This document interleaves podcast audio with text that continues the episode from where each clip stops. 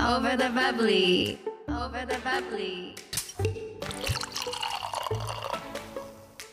Over the bubbly.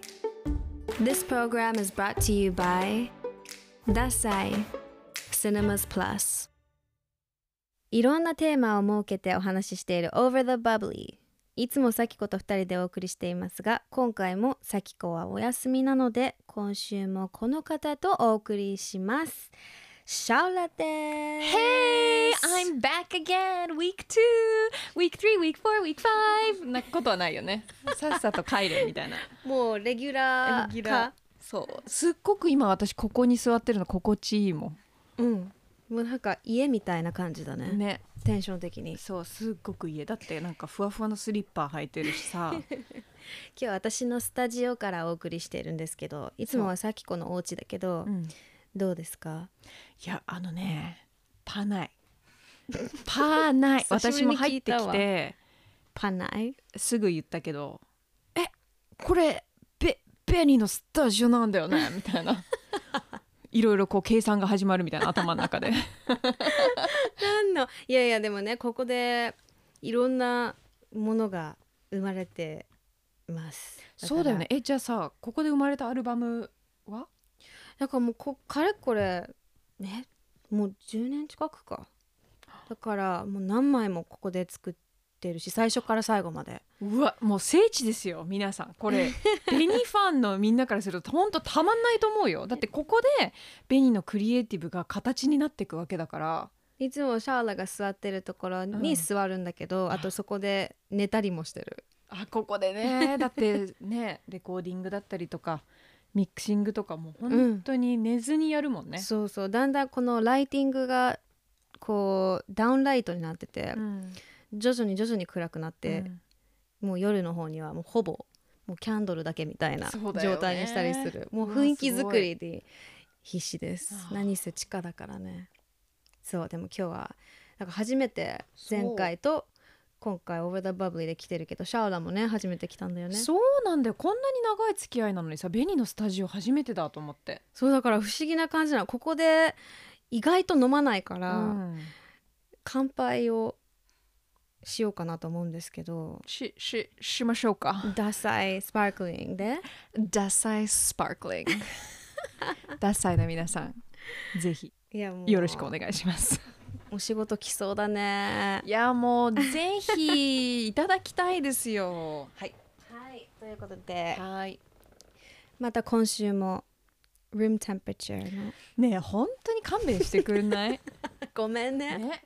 やっぱゲストが来るってなるとさ、ちょっとダッサいぐらい冷やそうよ。ね本当にねごめんねいやちょっとシャウラもさ冷え性かなと思って いやそれは言い訳でしょ絶対。冷え性だけど、そうだけど。はいあ 危ない大丈夫。それでは今週もよろしく。よろしく Cheers! Cheers!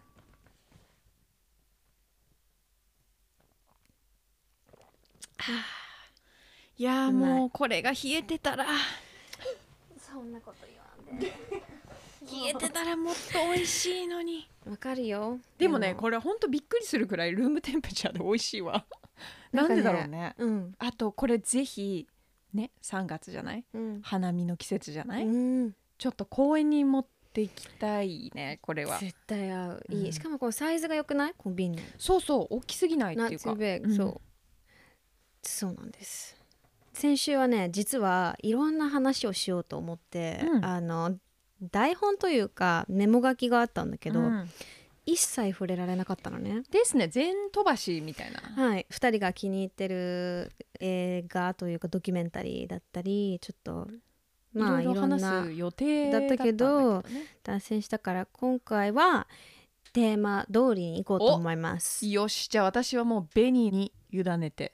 いや逆にちょっと今日ぐらいは委ねようかなって思ってたんだけど逆に？逆に。いやいやもう私がゲストだから 珍しく。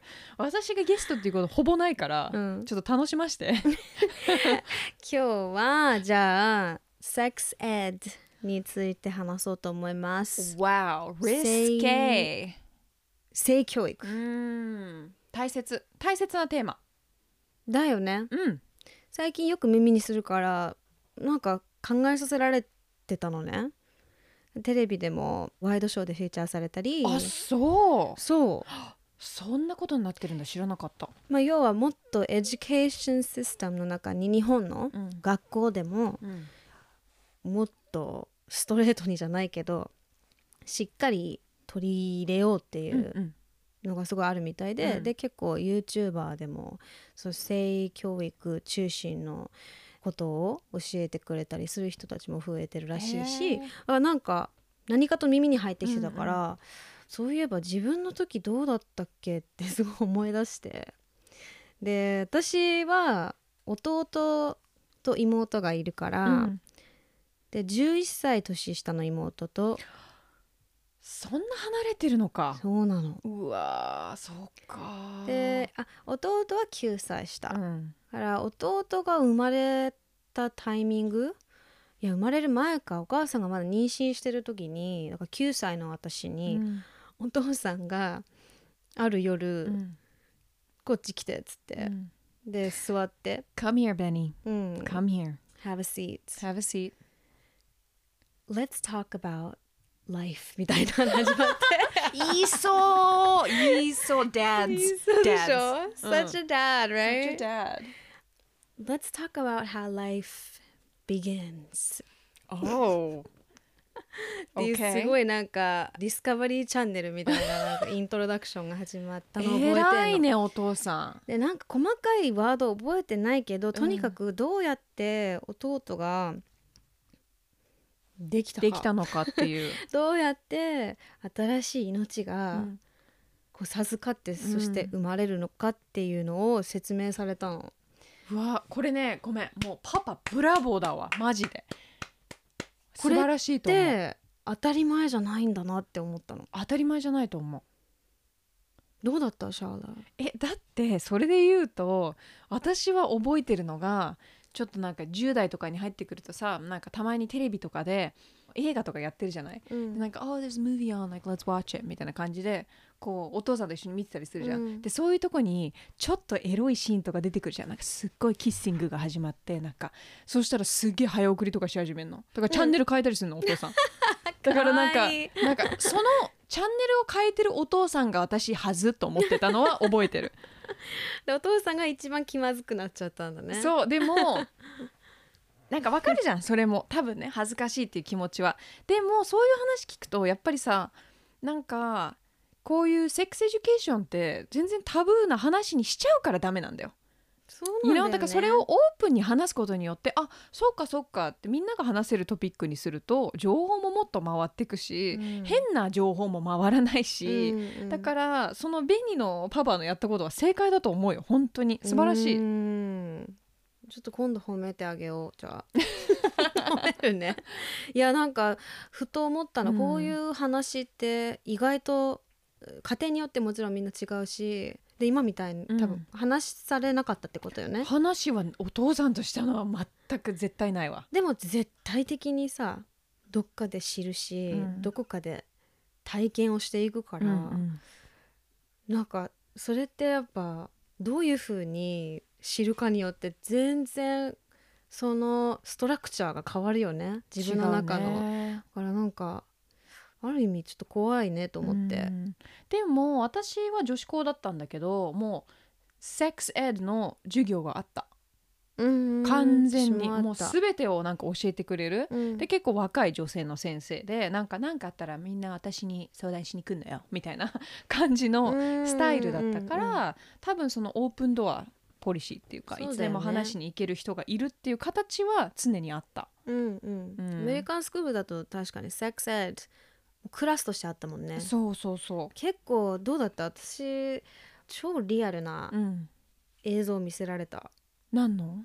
えもうスタートからフィニッシュこのセックスからの生まれるまでのああ、オッケーオッケー。ちょっとごめん。工程？一瞬私ドキッとした。なんでなんなんの？何の？スタートからのって。I'm like, um, Which start? Which part? うん。いやでも本当にこれっていけないえこれ is this porn? っていうふうに思っちゃうよ。え？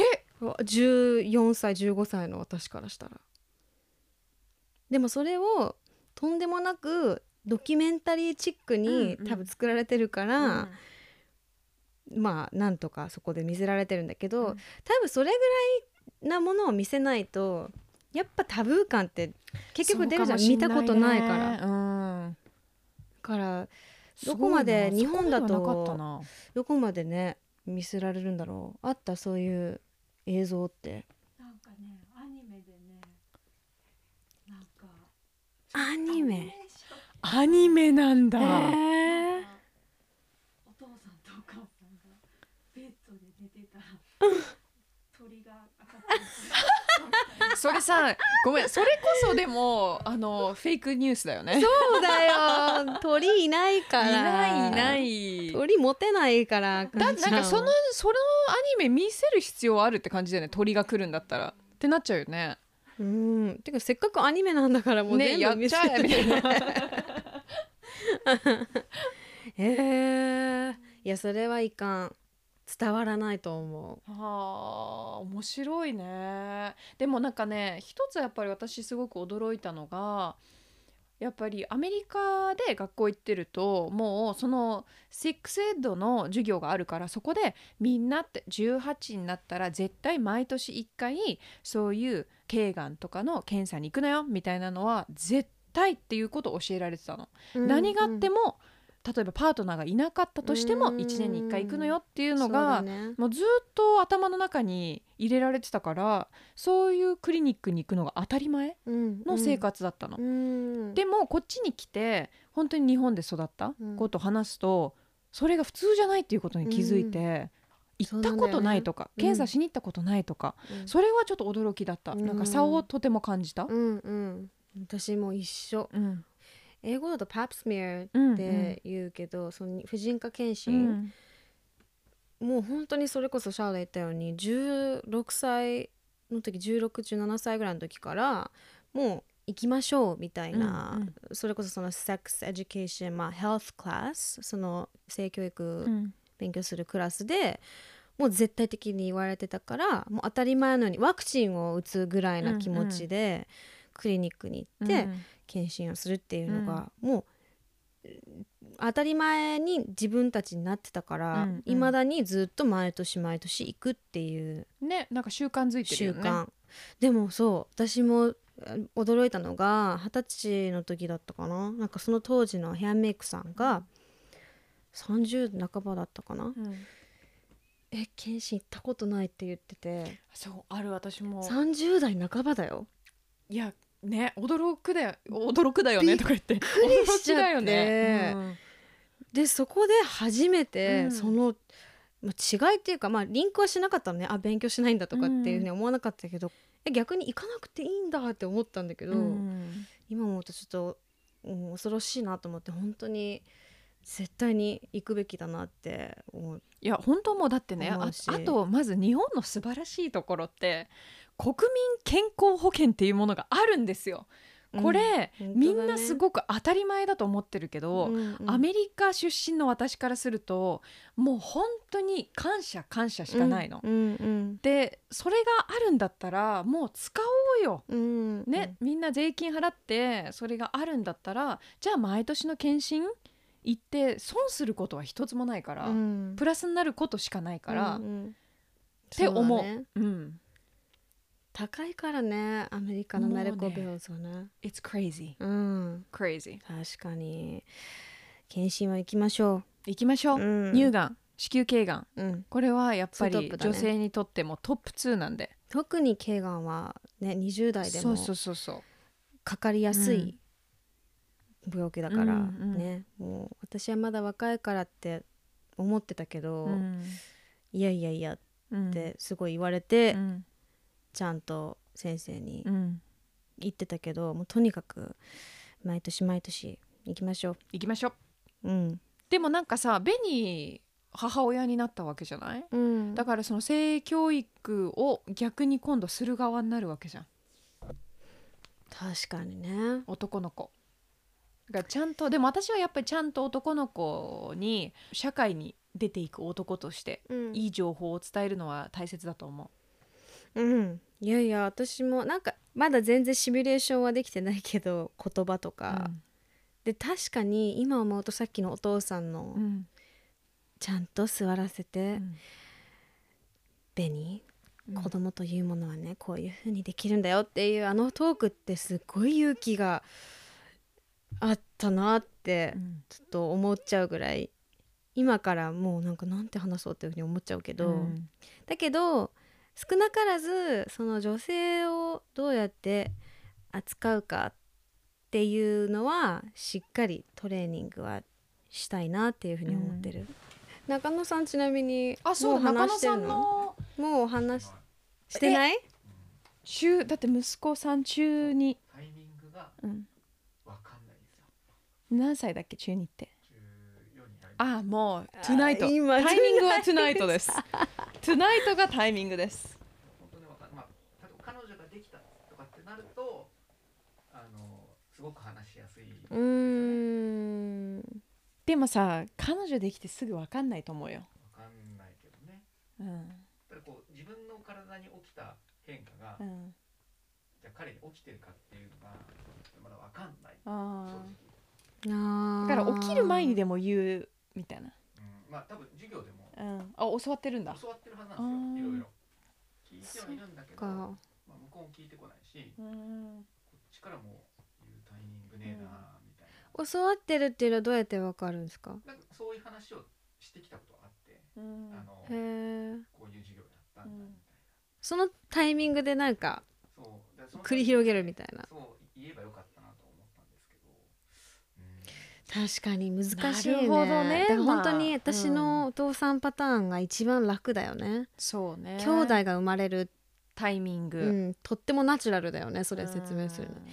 いきなりなんかね「Hey so ちょっとセックスについてなんだけど」みたいな。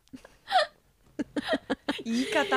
今の言い方がおってなかしい。っちゃうよね。セックスみたいそうね。でもやっぱりさあの、まあ、さっきも言ったけどこう,、まあ、こういう話がなんかタブーになってることが根本的に問題じゃない、な、うん。でなんか最近私があの聞いた話だと、まあ、日本の会社でもいろいろ変わってきてると。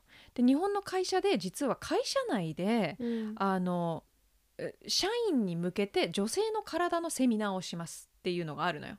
だからうん。女性の生理について体にどういうことが起きてるのかとか、うん。でどれだけ大変な状況で 女性は働いてるのかとかさ、ん。そういうのをなんか発信してえあの会社内を変えようとしてるところとかもあって、うんうん。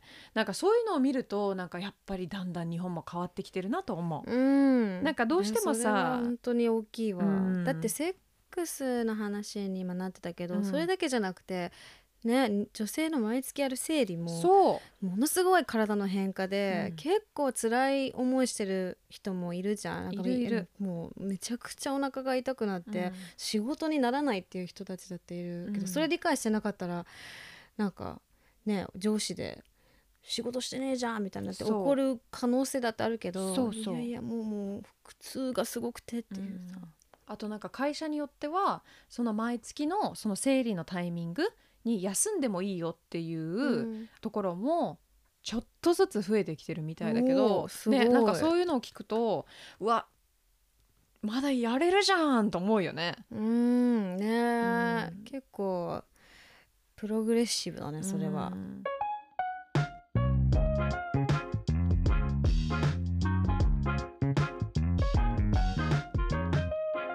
Over the bubbly あとさなんか本当その今さフェミニズムとかフェミニストっていう言葉とかがすごく広まってるじゃない、うん。でなんか多分その言葉を聞いてちょっとなんかあ出たよまたって思う人もいると思うの。なんかいつもなんかフェミニストフェミニストフェミニズムとか言ってる人、うん。みたいなグループもいると思うんだけど私本当にいつも思うのがなんかフェミニストイコール女性ってなってるじゃない？でもそうじゃなくて男性がフェミニストになってくれないと何も変わんないのよ。うん You know, you can be a man and be a feminist. うんうんうん。やっぱり男の人が女性平等とかさ女性の体のこととか知ってくれることによっていろいろ変わっていくと思うんだよね。うんうん、男性がそういうなんだろうないい扱いというか、うん。女性のことを話す時もそうだし使う言葉もそうだし、うん、考え方が、そう今言ったように変わらないと何も変わらないよね、うん。本当に。なんか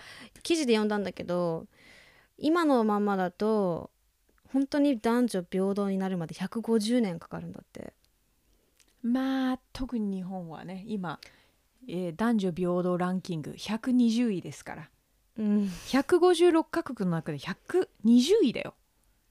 We are ね like way at the い bottom. やーもうこの話ねしてた先ほども結構ね、どういうことこんな進んでる国なのにっていう、うん。結構衝撃な数字だったけどねなんかこうやって話すこともそうだけど周りの男性をちょっと考え方を意識を変えてもらううんうん。っていうところからスタートするのいいかもね。私もちょいちょいスタッフもそうだし、うん。男性スタッフうんとか弟にもそうだし、んその言葉の選び方ちょっとどうかと思うよっていううふうにんうん。伝えたりするもんストレートに、うん勘違いされると思うよとかうん。かなんか絶対言った方がいいと思ちょっと癖でね、うん。なんか出たりとか当たり前に使ってきたちょっと差別的な language、う。そういうのも。でもさそれで言うと日本のテレビ番組見てると結構びっくりポイント多くない？アメリカのこの目線からすると。ある。なんか一回それをね普通に日本人としてのフィルターを見て見てると何とも思わないの。不思議だけど。そうそうそう。それを誰かに例えば説明とかあのじゃあちょっとトランスレーションしようとした時に「What?」っなる。てなるよね。結構ある。ね。ねえ。なんかねすごいディープなディープなところにやっぱまだまだうん。そのジェンダーバイアスはあるけど、うん。やっぱ身近なところで少しずつこう変えてってうん。いくしかないよね。本当そう思う、んでもなんか本当にいろんななんかその女性のゲストさんとかを迎えてうんみんなが言うのが、やっぱりどうしてもそういう話ってなんかあお It's a women's problem これは女性の問題だよね。生理に関してとかそういう例えば子育てが大変。それは女性の問題だから俺は関係ない。っていうのはすごく間違った考えだっていう、まあ、活躍してる女性たちが多くて、うん。これは社会としてみんなの問題なんだよっていう、その見方の変え方。うん。なんかそれはすごく私も聞いて納得と思った。うん。いや本当そうだよね、うん。なんとなく女性だけで抱えなきゃいけないことであるし、うん、don't ask don't tell. う Right. 話さないっていう、ちょっとねそれは自分の中でも正直カルチャーとしてあるかもしれない、うん。こう言わない？うん。あんまりそこを男性だと理解多分しないだろうなって思って、今ちょっと辛いけどでももう言わずにライブもやるし、うん。えどう？旦那さんとかの理解力ってどんな感じ？理解はものすごくしてくれてるよ、うん。本当に何でもオープンマインドでうん。聞いてくれるし、それをこうサポートフルにしてくれるし。どう？うちもでもそうだね。やっぱお姉ちゃんがいたからさ。ああそれうちのハでかいねズバンドは。そうだから結構なんか全てをもうなんか理解して私のところに来たみたいな感じだったかな。お姉ちゃんのこう多分揉んで揉んで揉まれて、そうそうそうそそううだよね。それは大きいよね。確かに。お姉ちゃんがいたらもしかしたらお姉ちゃんがいる男性って性についてちょっとオープンかもね。そうね。あとのやっぱりだんだんよりとうん。か、男一人とかよりも、うんうん。それはそうかもしんない、わかんない。だって私がティーネイジャーの時に、多分それこそ生理中の時は、ものすごいキヤーって感じだったからもう機嫌もすごいアップダウン激しかったし、うんうん単純になんかメンタルがちょっと不安定になうるん。じゃない、だからもう絶対隠しきれないよね多分それって、うんうんそれを見てる弟とかお兄ちゃんとかあそういう男性は多分自然に学べることあるけど、問題はねそうじゃないとかそういう環境じゃない、うん。みんながどうやって学んでるか。ーうん。中野さん頑張って。頑張りますいやもうもうおタイミング母さんがいいのかな。あ、でもそのあの生理の授業。うん。うん。あそういうのはあるんだ。は多分やってるんですよね。うん、生理に関してはあすごくい言いやすいというかあー。逆に？言葉があるんですよね。生理すごくなんかあのなんていうんですかね。あの生理現象として生理っていう言葉がついてるんで、うんその要はセックスとはまた別にこういうことが女性の体でうん。変化としてありますよっていうのがあるんですけどちょっと男性の方はいろいろなんか生々しすぎてーうん。なんか話しづらいっていうのが。あこれがだからリアルな意見よ。はいはいはい。やっぱりこう生々しく感じてしまう。まあ自分が男だからっていうのうんだからその生理に、まあ、紐づけて男はこういうもんだからっていう話はしやすいなって今話聞いてて思いましたね。あ確かに入り口として、まあうんあの生理って女性がそうそうこういう体の変化が起きるんだけど、うんうんそういう時に男性とこういうことをするとうん妊娠するんだよっていうようなうん確かにこう一個のこうフルのストーリーとして伝えたらなんていうの？ちょっと本当に体の生理的な、そういう勉強会みたいな風になれば、うん。気まずくないかもしれないね。ね。もうホワイトボードとか持ってきてそうだね。うんここうイラストとか。そうそうそう。あのあきみさんのアニメじゃないけど。いいじゃん。イラストでちょっとなんか、ね。鳥はいらないけど、画うん。絵で。絵でね、ちょっとコメディタッチでそれ大事かもね。ちょっと面白く。そうだよ。なんかあんまりなんか真面目になると言いづらいよね、うんうんうん。さて今日は体のことをお話しさせていただきますとかなるとさ、なんかうドキドキしちゃうじゃん。そうね。英語だとさ「The birds and the bees」っていう、ね、Birds and the bees そう。なんで？なんでだろう？私も今言って。Birds The birds and the 鳥 bees っていうの。と鳥と蜂蜂の話って言われてるのから始まるのね基本この性の話は。なんでだろうね。だからあれじゃない？あのお花の花粉をこう取って pollination のこと広げをてでそれを？女性の妊娠とつなげてるのかもしれないね。何なんだろうね。ね。っていうかさ「セックス・エデュケーション」っていうネットフリックスのドラマ見た？見たことない。そういう話？マジで最高。あこれはねみんなにぜひ見てほしい。えー、もうまさにそのティーネイジャーたちがそういうか思春期とかになってそのなんかコントロール不能な気持ちを好きとかさ、うん。こう初の体験とかっていうのを描いてるんだけど、ん。すごくなんかあの素敵なのよ、ん。なんかいろんな物語があって。それを一緒に見るのいいじゃん。あ確かに。どあそうだよ。だからドラマとかそういうのに頼っちゃえばいいんじゃないですか中野さん、うん。一緒に見てでちょっとこう終わった後話だよっつって、うん早送りしないよ そう、そうだよ。あれは未だに覚えてる。なんか逆に気まずいみたいな。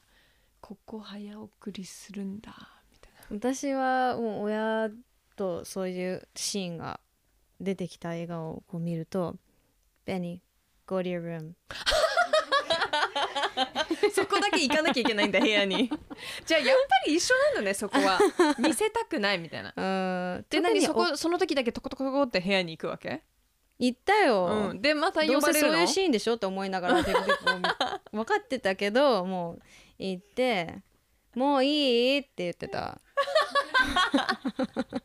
なんかそれもどうなんだろうね。思わない？なんかさ。なんだろうね。だってさ分かってるわけじゃん。何かが起きてるってそのシーンで。うん分かってるけどけど見ちゃダメい見ちゃダメ。目に焼き付けちゃダメ、うん。であーもういいよみたいな感じだったの。うん。ほんとそれ「You come back now」って。ちなみにそれ何何見てたか覚えてない？何の映画だったっけな？ゴーストおーゴーストめっちゃいい。このシーンよもう。あのこれさポッドキャストだから分かんないけど。かあのろくろの前そうろねくろの前で。最初。手と手が合わさる。そう。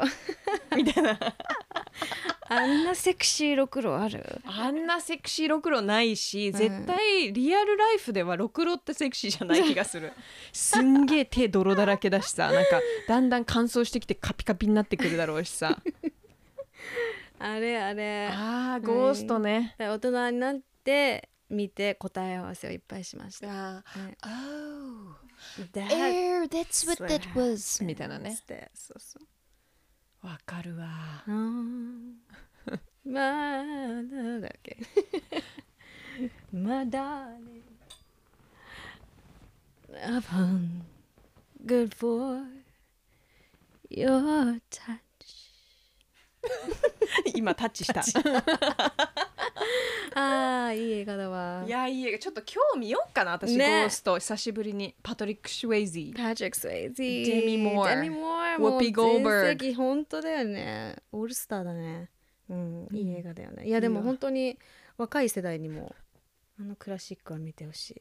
デミモアでもなんかそのなんかベニーにさ「Go to your room」って言ってたのを想像しちゃうと今ではさベニーは大人になって自分で子供をね育ててるわけじゃない？うん。なんかそれ考えるとなんか昔ってさ自分の親の存在ってある意味なんかもうあ親って全てを知ってるんだなって思ってなかった。なんかアダルトみたいな。アダルトってもう全部の答えを持っててうんうん。全てを知ってる、だから自分もその年齢になる時には全てを知ってるんだなっていうような感覚が私あったんだけどすごいわかる。でしょ？でも私たちも人生の36じゃない？うん。今年で、そんな知らないよね。いやそうなの。その時が来たんだよ。あのほぼ神に近い存在というか何でも知ってるし怖いものもないし。そう。ねえそうお化けも暗いところも全然怖くない。大人今もちょっと怖いみたいな、うんうん。たまに怖くなっちゃうとか、なんかもう知らないことだらけだし慣れないこととかまだまだやったことないこともいっぱいある。無知な部分もあるって思わなかったよね。ちっちゃない時はね。ちょっとこう人生のもうゴール地点にもたどり着いてる者たちみたいないやそうそうだからなんかそれで考えると、まあ、今ね自分も大人になって振り返ってみるといやあの時うちの親もそんな何でも分かってたわけじゃないなってこうん分かる瞬間になんかちょっといろいろちょっと甘酸っぱい感じがするよね。あとあの時なんだろうすごいイラッとしたこととかムカついたことっていうか理解できなかったこともちょっと許せる気持ちが芽生えたよね。そうね。あ多分あんま慣れてなかったんだろうな。とか、まあ、いっぱいいっぱいだったのかな仕事でとうか、ん。ねそういうちょっとこう分かるよっていう共感が生まれた、うんうん。特に子供が生まれてからはそういうリスペクトがやっぱ身にしみるというかこうあの時頑張ってくれてたんだな。いや本当そうよね。そりゃ切れるわーっていう。うん、もう私常にキレられてたからねうちの親に。うちも。もう常に。でなんかやっぱ厳しかったんだね。厳しかった。うちは特にやっぱり今あの大人になってさ若い時な何時ぐらいだったみたいな話になるとその門限？うん。なんかあうちは厳しかったんだなと思うけどすごくあの印象に残ってるのがなんかどうしても行きたいなんかレイブイベントみたいのがあったね、うん。であのハワイ大学でやってて、うん。で電話したのちゃんと親にね。このなんか DJ がいるなんかレイブイベントに行きたいんだけど行っていい？って言ってあじゃあ行っていいよって言われたのその時に、うん。でも多分向こうはもっと早く帰ってくると思ったんだよね。でなんか外でなんか「えー」とかやってたらなんかブーンってバイクでうちのお父さんがバンバンバンバンってこう来て、うん。うーわまずこっちティーネイジャーだからうん。はずみたいな、うんうん。お父さんほんと勘弁してみたいな感じかっこいいじゃんその登場「ゲロン!」みたいな感じで言われて。めっちゃかっこいいじゃん。でそこで私なんか子供なんかさしょうがないから友達に「ごめん I have to go」とか言ってシュンとしてなんかお父さんとことことこついてってさそしたらなんか「You know」とか言って「お母さんはシャーロのことを心配しても息もできなくなってるんだよ」ってなんてことをするんだみたいに言われたの、うん。だからそこで一瞬なんかあちょっとすごい悪いことしたなと思うじゃん、うん。でまあお父さんのね後ろにバイクに乗ってこう掴んで、まあ、家に帰るわけよ。うん。で家に帰ったらなんかお母さんも起きててなんか私もなんかシュンとしてさなんか「ごめんなさい」みたいなお父さんが言ってたみたいな。マミーがすごいなんか心配してなんか息できなくなってたって。そしたら「はあ?」とか言って「私じゃないわよ。それお父さんでしょ」って言われたのを覚えてる お父さんかーい。一番心配してたそうもうなんか多分もうドキドキしながら向かってたんだろうね、ね心配してたんんだろうね。自分の一人娘がなんかよくわかんない大学のレイブに行ってどうしてんだろう？みたいなだからなんか。息できなくなってたんだろうねお父さんが。なんかさそういうのとかちょっと泣けるよね 今になってくると。そうだよね。だってなんか自分も大人になってさ、じゃあ自分が私もさ紅とかもさ子供が持つようになって、その気持ちがちょっとわかるじゃない、うん。だからなんかそういう話を思い出したりするとなんかいろいろね、うん。なんかキュンとするよね。そうなの。愛おしいといううかさ何でもその教育もそうだけど正解はないしそのファミリーの何？バイブというか、なんかやっぱやり方で見つければいいよね。ね。このいろんなトークを自然に、うねん、オープンに、なんかでも本当家族っていいなって思う、うんうん。いや本当、より一層なんかやっぱフルサークルで家族を持つとあ家族がいるとこういうこともすごいよりハッピーがプラスになるんだとか、うん辛いことも結構こう軽く乗り越えられたりとか、だうん。からねこうマンパワーじゃないけど、うんぱ family love. Family love. Family love is everything、じゃあちょっとファミリーラブに乾杯。さすがシャーラ人の番組を締めてくる感じ。ごめんなさい。癖でいいよ。Love you. Thanks so much. 今回ありがとう。楽しかった。全然私飲み足りてないし話足りてないから。あ本当？ルームテンプレチャーもうちょっと残ってるけど。ねちょっと冷やしてもらっていいですか？お願いします。はい次こそは、はまた来てね。はい。Family love Family love. Cheers